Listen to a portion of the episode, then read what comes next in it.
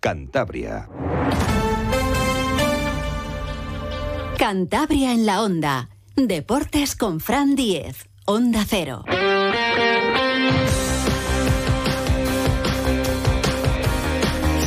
Tiempo ya para la información deportiva de Cantabria. Como siempre, aquí en Onda Cero, a partir de las dos y media y hasta las tres de la tarde, con José Luis Julián en la realización técnica. Hoy, como todos los lunes, con mucho Racing. Y es que el equipo santandrino volvió a ganar en casa. La verdad que los números desde que llegó José Alberto en el Sardinero son increíbles. 11 victorias, 3 empates y una sola derrota en 15 partidos. La de la temporada pasada ante el Levante, que fue además por la mínima 0 a 1 y con Pombo fallando un penalti, una derrota inmerecida. Son números increíbles.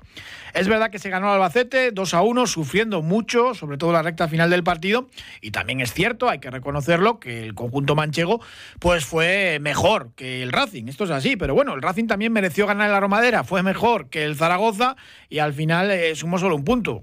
El fútbol muchas veces es así, lo que premia es la eficacia, ¿no? Saber aprovechar las ocasiones y evidentemente pues el Racing tuvo más pegada que el Albacete, que disparó más a puertas, sacó más saques de esquina, eh, lo que quieran, pero al final los puntos se quedaron en casa. Vamos a escuchar el resumen que hacía José Alberto López, el entrenador racinguista, del partido disputado el sábado por la noche en el Sardinero. Yo creo que muy complejo, eh, muy complejo, muy difícil y a la vez también parejo. Eh, creo que el, Albacete entra mejor que nosotros al partido hasta, hasta el gol. Es verdad que el gol nos afianza y creo que ahí el equipo eh, hace buenos minutos hasta el minuto 70, diría, y el, tramo final de partido eh, nos ha costado. Nos ha costado y luego pues ese gol te genera esa incertidumbre de, de perder tres puntos, ¿no? Y también escuchamos la visión del entrenador del equipo rival, del Albacete Balompié, Rubén Alves, que decía, hombre, creo que hemos sido mejores, pero no lo puedo decir después de una derrota. Hemos jugado bien en campo rival, hemos sido capaces de, de llegar a muchas situaciones de área. Eh, y nos ha faltado lo, que, lo más importante del fútbol, que es, que es marcar y, que, y las, las, pocas situaciones de área que tuvieron ellos eh, realmente, creo que además sacaron cero corners, eh, creo que tienen tres tiros entre los tres postes, no son gol.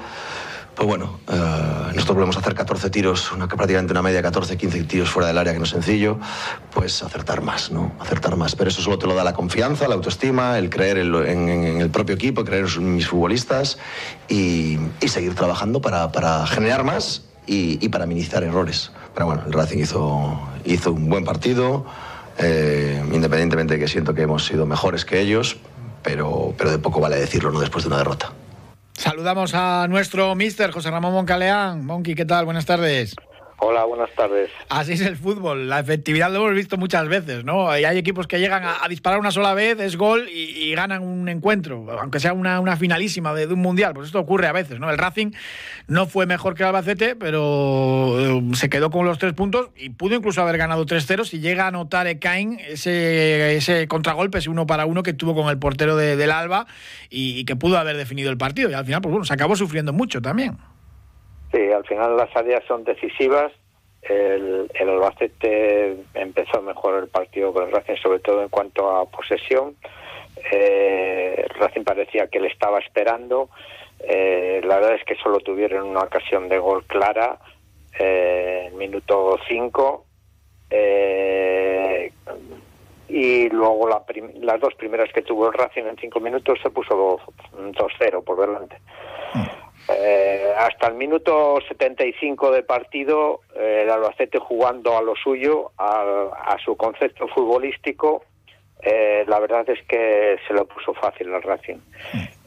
a partir del minuto 75, que jugaron con dos delanteros centros y, y jugaron por ambas bandas, acabando jugadas con centros laterales, pues le, le generó bastantes problemas al Racing, la verdad. Es verdad que el, marcador también te condiciona la manera de jugar. La segunda parte, el Albacete pues mete a esos dos eh, delanteros arriba y el Racing es normal que dé el paso atrás ganando 2-0 y buscando su contra, ¿no? Sí, eh, todo muy normal de, dentro del fútbol, pero bueno, que luego no nos rasguemos las vestiduras defendiendo estilos de juego, ¿no? Aquí cada uno juega a lo que puede para conseguir sacar el partido adelante. Y esto es lo que sucedió el otro día, ¿no? Eh, el domingo. Y el Racing tiene sus buenos momentos también cuando consigue combinar ahí el francés Grenier con Íñigo Vicente, con Andrés Martín. Es verdad que, que cuando triangulan eh, lo, hacen, lo hacen muy bien. Lo que pasa que, bueno, no, no, no, no lo aguantan de una manera eh, constante durante los partidos y suele ser pues, pues chispazos. Sí, efectivamente. Cuando tienen la posesión, pues la verdad es que sobre todo pasa por Grenier pues la verdad es que eh, tiene jugadores de, de centro campo hacia, hacia arriba, pues Grenier, Andrés, Arana, Arana que, que el otro día lo comentamos que era que bueno que era el único jugador que el Racing tenía mm, distinto de cara a la portería contraria y o sea por lo menos cerca del área que hacía cosas distintas que podía sorprender en sus acciones y bueno por lo menos le han puesto de principio y, y la verdad es que ha respondido con, con, un gol y yo creo que un buen partido. Mm. Necesita esa confianza, peleó muchísimo, eh, forzó faltas, amarillas y además pues es un gol y bueno, la participación en el segundo que no se puede considerar estrictamente como, como asistencia, pero bueno, eh, estuvo en los dos goles, Aran, hizo, fue el mejor del partido, de hecho. Sí, sí, yo creo que sí, que que se merece la, la, confianza y bueno, ya lo habíamos comentado, ¿no? Que es un jugador que tiene unas especiales características, tiene bastante calidad y lo único que necesita pues es lo que no ha tenido en, en, los dos equipos anteriores, que es confianza, ¿no? Y luego a ver hasta dónde llega. Eso ya depende de, de él de forma individual. Confianza tiene el racinguismo, casi casi podemos decir, exceso de, de, confianza y la ilusión es tremenda. Hombre, los números en casa desde que llegó José Alberto son increíbles. Eh, esa única derrota en 15 partidos, ver al equipo arriba, quinto a dependiendo de los dos partidos que se juegan esta noche, el Racing de Ferrol Zaragoza y el Tenerife Español a las 9. Y veremos a ver el viernes, que tenemos ese Leganés Racing, un Leganés que es segundo ahora mismo en la clasificación, pero es normal que se haya disparado un poco la ilusión, ¿no? Y que ya todo el mundo diga, pues este año igual ascendemos a primera. Mientras, desde el cuerpo técnico y desde el vestuario, pues, tratan de rebajar esa euforia y hablar de, conseguir rápido los 50 puntos o lo antes posible, ¿no?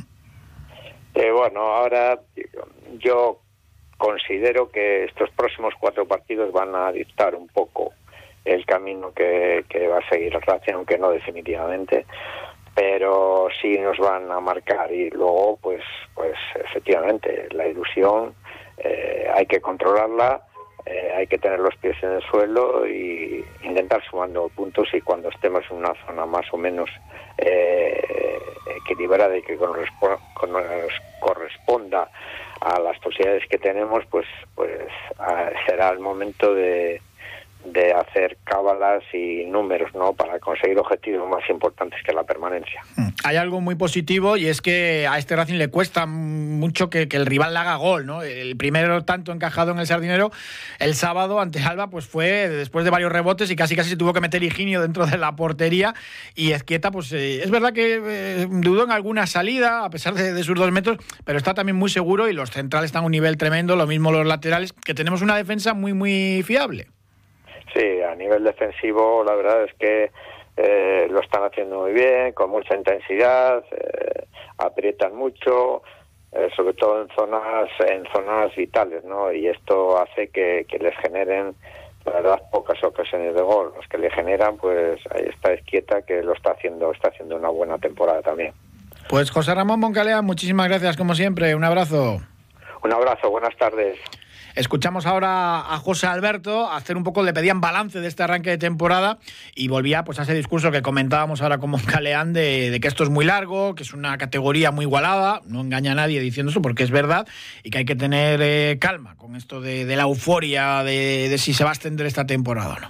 Balance, que esto es muy largo y evidentemente hemos empezado muy bien pero tenemos que seguir, tenemos que corregir errores, tenemos que seguir mejorando y esta categoría pues es muy igualada, es que es muy igualada.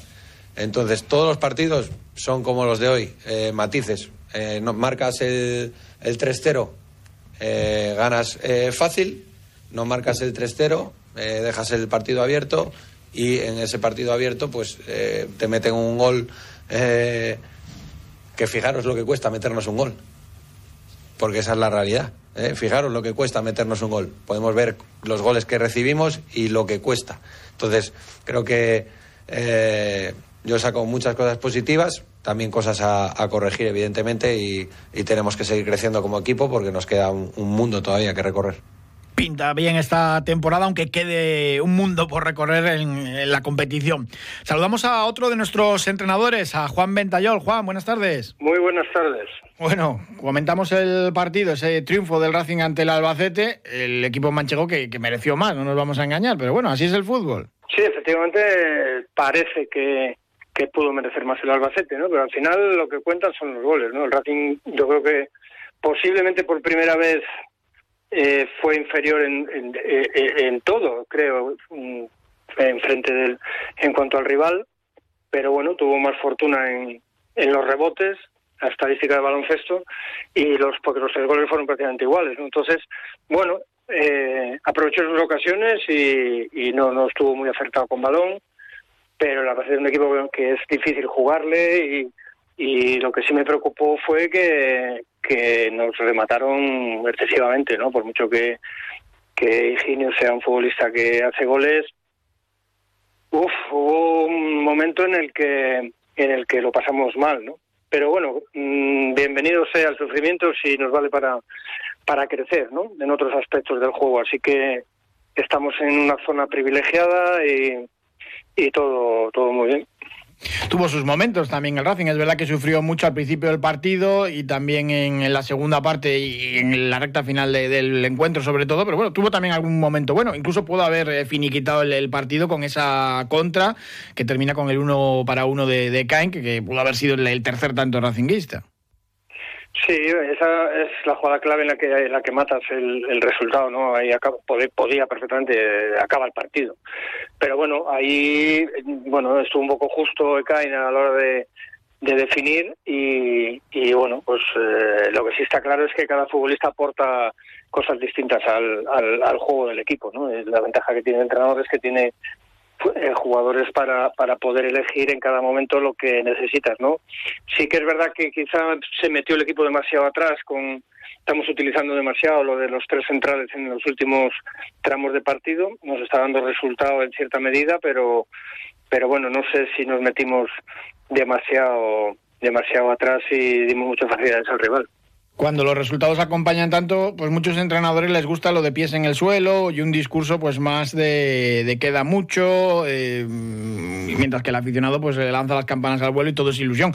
José Alberto está optando por eso, ¿no? De los 50 puntos, esto es muy largo. Eh, lo cierto es, claro, la grada es todo lo contrario. Eh, vemos ahí al equipo ahora mismo en, zona de, playoff e incluso la Junta General de Accionistas pues se habla ya de, ascensos, de, de cuestiones de este tipo, ¿no? A ver, eh, son dos formas de ver la botella, ¿no? Eh, por un lado hay que sentarla bien, que no se nos caiga, que el viento no la lleve, ¿no? Si, y si está llena, pues mejor, ¿no? Pero sí que es verdad que la otra manera de verlo eh, genera mucha ilusión, eso genera mucho apoyo y eso hace que el futbolista se note arropado, se note valiente al hacer determinadas acciones que a lo mejor en otro momento no se atreve. Y, y bueno, eh, soñar siempre es bueno, ¿no? Pero sí es verdad que estamos hartos de ver esta categoría equipos que el año pasado sin ir más lejos, ¿no? Que, estaban ascendidos todo el año y que cuando llega lo, lo, de verdad en el último minuto, ¿no? Tenemos Eibar, tenemos tenemos Levante, ¿no? Por ejemplo. Entonces, bueno, efectivamente es muy largo, efectivamente hay que ir poco a poco y efectivamente hay que hacer los puntos que te den la salvación. Pero eso no quiere decir que nos quiten de, de, de, de soñar y de tener la ilusión pues eh, no te digo de ascender, que siempre un equipo se cuela normalmente, pero bueno, estás en una posición ahora mismo privilegiada, ¿no? No hay diferencia de puntos, pero lo fundamental de todo esto para mí creo que es que los rivales te ven de otra manera. Los rivales ya no te van a ganar porque hay que ganarte y, y, se van a, bueno, pues en partido que son tres puntos, que cuentas con ellos. Yo creo que ahora la ventaja es que los rivales no cuentan con tres puntos, cuentan con uno, te juegan de otra manera, y el empate puede ser hasta bueno para ellos, ¿no? Sea el rival que sea. Entonces, bueno, sí que nos puede provocar algún problema cuando realmente los que tenemos que ir a por los tres puntos somos nosotros, porque la clasificación diga que, que sacas muchos puntos y que hay equipos que están metidos abajo, ¿no? Y luego, una cosa importante dentro de la plantilla que detestas es en que, que en cualquier eh, situación en que tengan que hacer algún tipo de declaraciones, incluso la prensa también, ¿no? nunca, ya no se habla, yo creo que no, no he escuchado prácticamente en todo el año, en toda la temporada de lo que llevamos, lo poco, hablar de, de, a cuánto estamos del descenso, ¿no? O cuántos puntos, si ganamos el domingo salimos y no sé qué. No miramos para atrás y creo que, que mirar hacia arriba en la tabla es vital para este club. Pues eh, es cierto, es cierto que no se mira para abajo y que la flecha apunta hacia arriba, ¿no? Y, eso también pues, es positivo y genera más confianza y genera también pues, más ventas de, camisetas y de abonos también. Y de entradas, que el club está vendiendo casi 3.000 entradas por encuentro. Se ve la vida de, otra manera, más, siendo lunes y, y con sol. Juan Ventayol, muchísimas gracias, como siempre, un abrazo. Un saludo para todos, gracias. En segunda federación, al Racing también le va muy bien. El Rayo Cantabria goleó 0 a 3 a la gimnástica de Torlavega en el Malecón, en el primer derbi cántabro del año. El gran protagonista fue Neco Celorio, que marcó dos goles. El otro fue Diego Campo, que es un jugador canterano que hizo la pretemporada con el primer equipo y que también hizo las cosas realmente bien. Y también destacar el Cayón, que empató a uno con el Pontevedra, uno de los gallitos de la categoría. El gol de los gallegos lo marcó Dallison, el jugador eh, de cabezón de la sal. Y el Cayón que terminó eh, con dos menos por las expulsiones de Raba y de, y de Ricky, pero bueno, sacó un puntito importante. El Racing se empató a cero, que tenía muchas bajas con el Vizquerra. Hacemos un alto y hablamos ya de la Junta General de Accionistas de ayer domingo del Real Racing Club, con cosas importantes, porque desde luego fue una, una junta para soñar y para ilusionarse, ¿no? Por las palabras de Manolo Higuera y de Sebastián serían los máximos accionistas del club ahora mismo. Hoy, abonados del Racing. Id y predicad el racinguismo hasta en los lugares más remotos, en las calles y en las casas, en las oficinas y en los bares. El Racing se ha vuelto a poner en pie y vosotros sois parte de esto. Que cada racinguista tenga su asiento en el sardinero. Que cada abonado sume un nuevo abonado que uno más uno sea igual al Racing que todos soñamos. Suma un abonado y llévate una camiseta exclusiva. Más información en realracingclub.es. Una Junta General de Accionistas celebrada ayer en el Salón de Actos de la Universidad Europea del Atlántico, que fue pues, muy tranquila y sobre todo muy positiva, decían los protagonistas, tanto Manuel Higuera, el presidente, como Sebastián Ceria, que es su socio en esta aventura y son los máximos accionistas del Club Santanderino. Porque, mm, comentaban, los accionistas han querido aportar cosas, ideas, y eso siempre es positivo. Escuchamos a Higuera y a Ceria. Bueno, pues eh, la Junta ha sido, yo creo que positiva, con todo el mundo queriendo aportar, eh, dando, haciendo propuestas, eh, todo en, con, una, con, una, vertiente positiva, ¿no? una, vertiente negativa y la verdad que sales contento porque, porque uno de nuestros, nuestras motivaciones es, hacer que los accionistas se sientan partícipes de verdad del club, ¿no? Bueno, no hay ningún sitio mejor que la Junta para para hacerlo. Ha sido muy positiva, creo que la participación de la gente que traiga ideas y que traiga propuestas es muy valorada por nosotros y, debería ser valorada por todos. Yo creo que si en algún sentido exigimos y somos ambiciosos, eh, es porque creemos que está la posibilidad de lograr mucho más y eso es lo que queremos transmitir. Sebastián Ceria, ya saben que es matemático, que es el que ha puesto la mayor parte del dinero para adquirir las acciones del Racing y tiene un discurso que gusta mucho a la gente porque es muy tranquilo, eh, vende ilusión, pero con los pies en el suelo. Y ya saben que suele dejar frases además muy llamativas como esto de suspendan la incredulidad porque vamos a hacer cosas grandes. Pues bueno, en la Junta General también volvió a hablar de, pensar en objetivos mayores, en pensar a lo grande y soltó otra de las frases estas que, gustaron, lo de agárrense que vienen curvas, eh, curvas porque vienen cosas importantes. Escuchamos a Ceria. Sí, creo que, bueno, que nos tenemos que acostumbrar a pensar en grande y que no hay ningún problema que no podamos afrontar. Estamos en un momento muy positivo y creo que, que todos lo van a ver. Lo que yo dije al principio es eh, lo que verdaderamente creo, que es que hay que demostrarlo con hechos. Y es lo que yo creo que de a poco ustedes, supongo que ya lo están viendo, ya se ha notado un cambio de época, ¿no? Que creo que, es obvio, se ve en el estadio, se ve con los jugadores se ve un poco con, todos, con los lacinguistas obviamente, que todos estamos viviendo un momento muy positivo y, creemos que hay muchas cosas que se pueden lograr. Dije agárrense que hay curva, porque es una frase que, utiliza mi mujer eh, mucho, creo que es, no sé si es una frase cántabra o no, sí, es una frase cántabra, muy bien, porque hay muchas curvas en Cantabria y antes que estuvieran las autopistas eh, todavía se debía ser más terrible. Pero, pero sí, queremos hacer mucho, queremos que nos acompañen. Eh, no todo nos va a salir bien, pero lo dije también, una frase, el que no arriesga no gana y creo que, es importante. De momento estamos en las rectas porque todo le está saliendo muy bien al Racing y a los nuevos accionistas. Veremos a ver las curvas, que aquí es verdad que la expresión se usa mucho, pero cuando vienen problemas, no, no cosas positivas. Y en un momento de, la Junta General de Accionistas, pues dijo Sebastián Ceria que el Racing iba a ser un referente en España, en Europa y en el mundo. Y esto llamó también mucho la atención. Decía que, hombre, que incluyó lo del mundo por su Racing de Avellaneda, con el que ya trabajan en hacer eh, cosas de manera conjunta, el Racing de Santander y el Racing de Avellaneda. No va a haber partido amistoso porque es muy caro, pero sí proyectos en común y dentro de esta idea de, soñar en grande que decía Sebastián Ceria. Creo que bueno, es importante soñar en grande, ¿no? Pero siempre tener en cuenta que esto se hace paso a paso, de a poco, no podemos exigir inmediatamente, llámase la pregunta cuando entramos a la UEFA y ese tipo de cosas y bueno, hay que ser realistas, ¿no? Que de a poco. No, dije porque dije Europa y dije el fútbol mundial porque no puedo dejar afuera la Argentina, entonces eh, referente en ese caso, que tengo, bueno, parte de mi corazón, como ustedes saben, está con el Racing de Avellaneda y creo que ahí se pueden hacer cosas muy interesantes. Vamos a intentar, justamente esta semana tuve una conversación con el presidente de Racing de Avellaneda y vamos a intentar hacer cosas conjuntamente para, bueno, para demostrar que dos clubes en dos puntas del mundo pueden hacer cosas realmente valiosas que tengan mucho impacto.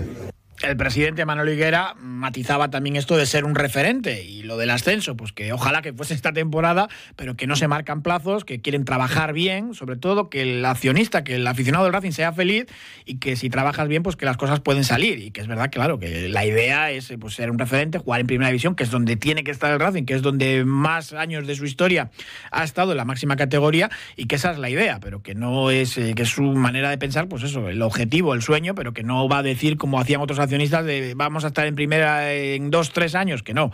Pero que la idea, evidentemente, es volver a la máxima categoría con el Real Racing Club. La pregunta era, ¿qué queréis a 10 o 15 años? Para nosotros el sueño eh, es, eh, evidentemente, estar en primera división. Eh, el Racing no es juego en Europa. Ahí, o sea, queremos ser un referente. ¿no? Eso no es nuestro sueño. No, no quiere decir, esto no, es, no, no, son castillos en el aire, es lo que nos gustaría de verdad. Todo requiere un proceso. Eh, nosotros dijimos el primer día paso a paso, pero yo insisto en que eh, nosotros queremos que, que, el racinguista sea feliz, que esté feliz y que se sienta orgulloso de, de su club y, y, que, y que lo podamos disfrutar juntos. Y yo llevo muchos años, muchos, muchos, muchos años siguiendo al Racing y yo no te voy a negar que, que mi sueño es ver a nivel deportivo, ver al Racing en primera división y, competir con los más grandes. Nosotros no tenemos plazo. Para nosotros lo ideal es que fueran cinco meses. pero, pero, ni te vamos a decir cinco años, ni te vamos a decir dos, ni te vamos a decir cuatro. Eh, nosotros lo que queremos es ir paso a paso, que el club esté consolidado y lo que queremos es que eh, ascender a primera división será la consecuencia de hacer las cosas bien. Eso estamos convencidos. Si no hacemos las cosas bien, el Racing no va a subir a primera división en la vida. Si hacemos las cosas bien, tenemos opciones de ascender en, el momento que, corresponda. Yo no te voy a dar plazo. Ahora, eh, lo, que no puedo, lo que no puedo evitar, como el resto de los aficionados, es ilusionarme. Y yo tengo mucha ilusión, no te voy a engañar la ilusión es buena y es algo que otorga el fútbol, ¿no? Esa capacidad de ilusionar, ¿no? A grandes cantidades de gente, a una ciudad, a una región, pues eh, ¿por qué vamos a prescindir de ello, ¿no? En esa junta hubo eh, poquitos accionistas, como siempre, 58 más que el año pasado y sobre todo mucho seguimiento en redes. Y hubo algo que llamó mucho la atención, porque claro, se habló de Miquel Martija, el director deportivo, y del entrenador, de José Alberto López, dos referentes ahora mismo en este Racing. Ambos terminan contrato. ¿Qué va a pasar con ellos? Pues bueno, lo han explicado en más de una ocasión. Manuel Higuera y Sebastián Ceria quieren que continúen. Evidentemente ya han hablado con ellos y la sintonía es total en ambos casos. ¿Qué es lo que pasa? Pues bueno, que en el caso de, de Miquel Martija, pues una situación personal ha hecho que todavía no haya respondido a una oferta en firme que tiene ya para seguir siendo el director deportivo del club. Eh, lo contaba Manolo Higuera, que evidentemente desde el club la intención es que sigan ambos, pero que esto no es tan sencillo, que ya están en conversaciones, pero que todavía no está hecho. Contamos absolutamente con los dos, eh, más, claro que, o sea, la, la, la, Miquel Martija es una persona que, sabe, por eso lo he dicho yo, que él va a estar aquí mientras, mientras él considere que, tiene que estar. Nosotros estamos encantados. José Alberto es una persona que es ahora mismo el, eh, es un referente absoluto en el club. Eh, estamos, he dicho la palabra enamorados y la ratifico. Eh, yo creo que no podemos tener un entrenador eh, mejor para, para, este proyecto y, poco más puedo decir porque, porque esto no es como decir le renuevo y, y, ellos te dicen que sí. Vamos a ver cómo, cómo evoluciona, pero vamos, si lo, el club por nuestra parte no podemos más que manifestar que, tenemos la, la, convicción y la ilusión de que, de que este proyecto con los dos sea a largo plazo, porque, porque es lo que queremos principio no debería haber problemas para que renueven sus contratos, lo mismo que Rubén Alves, por ejemplo, o sea que ya se trabaja también en el futuro.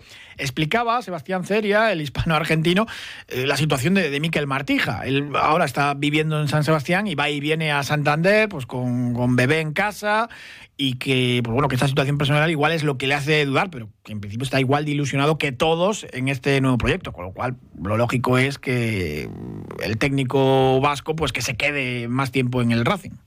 Miquel tiene una oferta nuestra eh, para renovar cuando quiera y bueno, a veces eh, las situaciones personales eh, son difíciles, ¿no? Y bueno, él vive en San, Sebastián y tiene que venir, ir y venir y eso no es fácil de sostener tiene hijos pequeños y nosotros valoramos también mucho el aspecto humano, ¿no? Miquel es una persona muy, muy, pero muy humana y creo que nos ha traído eso al equipo, se ha trasladado y todo lo que ustedes ven no es por casualidad, ¿no? Yo creo que en Miquel se refleja esa idea de, que el grupo humano es esencial para lograr los buenos resultados y creo que él lo transmite y bueno, eh, eso también se aplica a, a sí mismo, con lo cual mientras él esté cómodo, vamos a seguir juntos y bueno, él nos dirá si en algún momento hay algo para hacer, pero creo que él está tan entusiasmado como nosotros. Eh, les diría que al contrario, hay mucha gente que está muy entusiasmada, que se quiere sumar a este proyecto y, bueno, él está en yo creo que está, nosotros estamos enamorados de ellos y creo que ellos también están enamorados de nosotros y eso es, es positivo porque el amor es mutuo. Pues nada, que viva el amor y en principio no parece que vaya a haber mayores problemas para que renueven sus contratos y continúen. Ojalá porque de momento están saliendo las cosas bien y son dos de los grandes responsables de, que esto ocurra. Vamos también con el resto de actividad deportiva del fin de semana, resumida rápidamente. Mañana ya entraremos en materia en muchos de estos eh, temas. En la Soval, doble derrota. El Batco se llevó una previsible paliza. Ya sabemos lo que es cuando se visita al Barcelona en su cancha. 41 a 24. Se llama la atención la cantidad de goles encajados. 17 tantos abajo muchos para la escuadra naranja, pero es un partido que ya sabes que, vas a perder. Así es esta Liga Soba. Y el Sinfín, pues encajó la tercera derrota consecutiva. Esto sí que es más preocupante. 30-35, perdió ante la Naitasuna, sigue colista de la Liga. Y, hombre, la esperanza, pues que los últimos jugadores en llegar, Omar Serif y Sasa, pues eh, ya tuvieron algunos minutos, irán mejorando. Escuchamos a Rubén Garabaya, el entrenador del Sinfín. Tercera derrota consecutiva, que no es fácil de encajar, aunque en este partido creo que hemos corregido algunas cosas eh, por buscar eh, aspectos positivos, pues que hay algunos jugadores que, se están incorporando al equipo, que están empezando a aportar. Lo va a tener complicado para sumar un triunfo en la cuarta jornada porque visitan al Granollers el sábado, otro de los gallitos, y el Batco juega ante el Cuenca. Ahí sí que podrán conseguir puntos y retomar la senda del éxito en el Vicente Trueba. Lucas Alonso y Paula Bustamante fueron ganadores de la 36 edición de la Pan Spotter, ya saben, la subida pedestre al desfiladero de la Armida. Por cierto, Lucas Alonso es nieto de Fonsi Alonso, montañero lebaniego y que ahora residente en Barcelona, Lucas Alonso, pero bueno, volvió a su tierra de, de origen para ganar esta prueba también mítica del atletismo de Cantabria. El Club de Ajedrez Solvay en la División de Honor de Ajedrez, pues no pudo revalidar su título de campeón de España. Llegaron a la última jornada el viernes por la tarde con opciones, pero finalmente no hubo manera de derrotar al, campeón, el Costa Cálida eh, murciano, que, pues consiguió el título por equipos más importante que tenemos en España. Surayen Pernía terminó tercero en el Rally de Llanes, prueba del Nacional. Mañana lo analizaremos con Marcelo Carbone. Y básicamente esto ha sido casi todo lo que ha ocurrido en el deporte de Cataluña, porque ha habido muchas más cosas. Víctor González, por ejemplo, ganó el concurso bolístico de Barcelona, en la ciudad condal. También mañana lo hablaremos con nuestro analista de bolos, con José Ángel Hoyos y muchas otras cosas, pero ya se lo contaremos mañana, ya saben, de lunes a viernes, el deporte de Cantabria, de dos y media a tres aquí en Onda Cero. Muchísimas gracias por habernos acompañado. Les dejamos ahora con la información nacional e internacional y después con Julia en la Onda. Gracias, hasta mañana.